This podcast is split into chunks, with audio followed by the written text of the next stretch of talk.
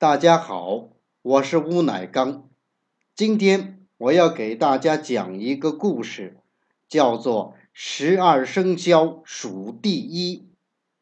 它出自中国老故事系列里的民间故事。中国老故事这套书是由亲近母语研究院编著，广西师范大学出版社出版。下面就让我们一起来听故事吧。俗话说：“老鼠过街，人人喊打。”看来老鼠的形象不那么光彩。奇怪的是，老鼠却居于十二生肖之首，这是一个值得鼠类炫耀的事儿。老鼠何以居此显要地位？有个故事可以解释。古人用天干地支来作为年月日时的序号，什么甲乙丙丁、子丑寅卯，就像现在的人用阿拉伯数字一样。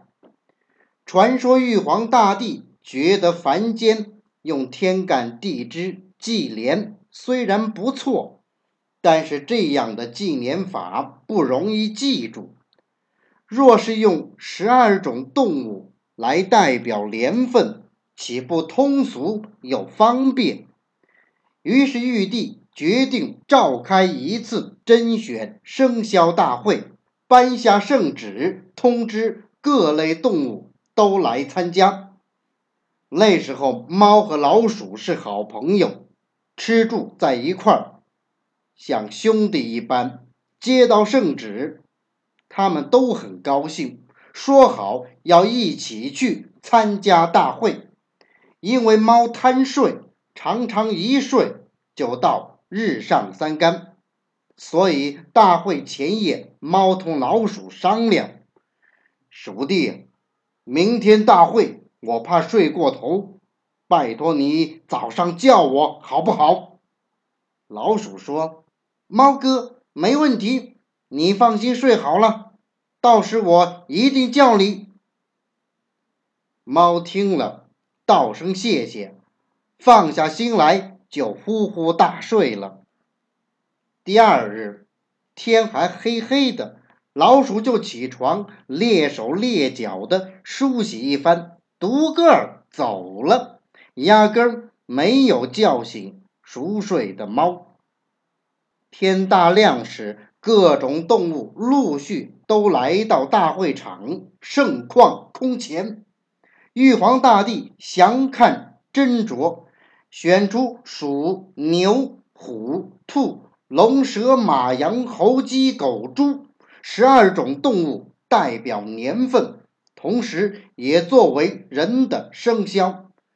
挑出十二种动物后，接下来就是排次序的问题。这时，动物们起了骚动和争执，个个都想领头。玉皇大帝似乎也有点头疼，不知怎么排才算公平。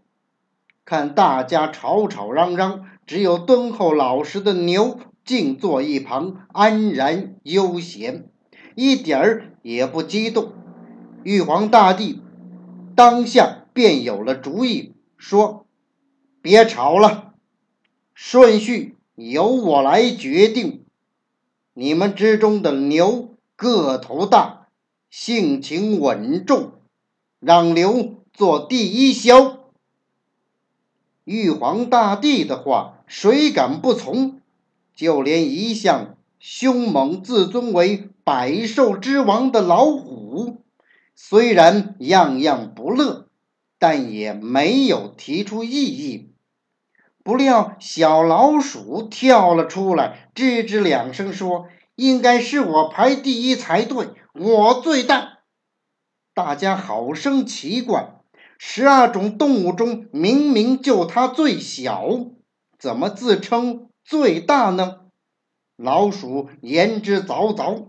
每次我一出现，看见的人总会叫：“呀，好大的老鼠！”从来也没有听人说过好大的牛。可见我在人们心目中比牛大。老鼠这一番话，大家都不信服。玉皇大帝也感到怀疑：怎么人们会认为鼠比牛大呢？老鼠提议：“你们若是不信，可以到人多的地方试试。如果人们都说我大，就让我做第一枭，怎么样？可不能反悔呀！”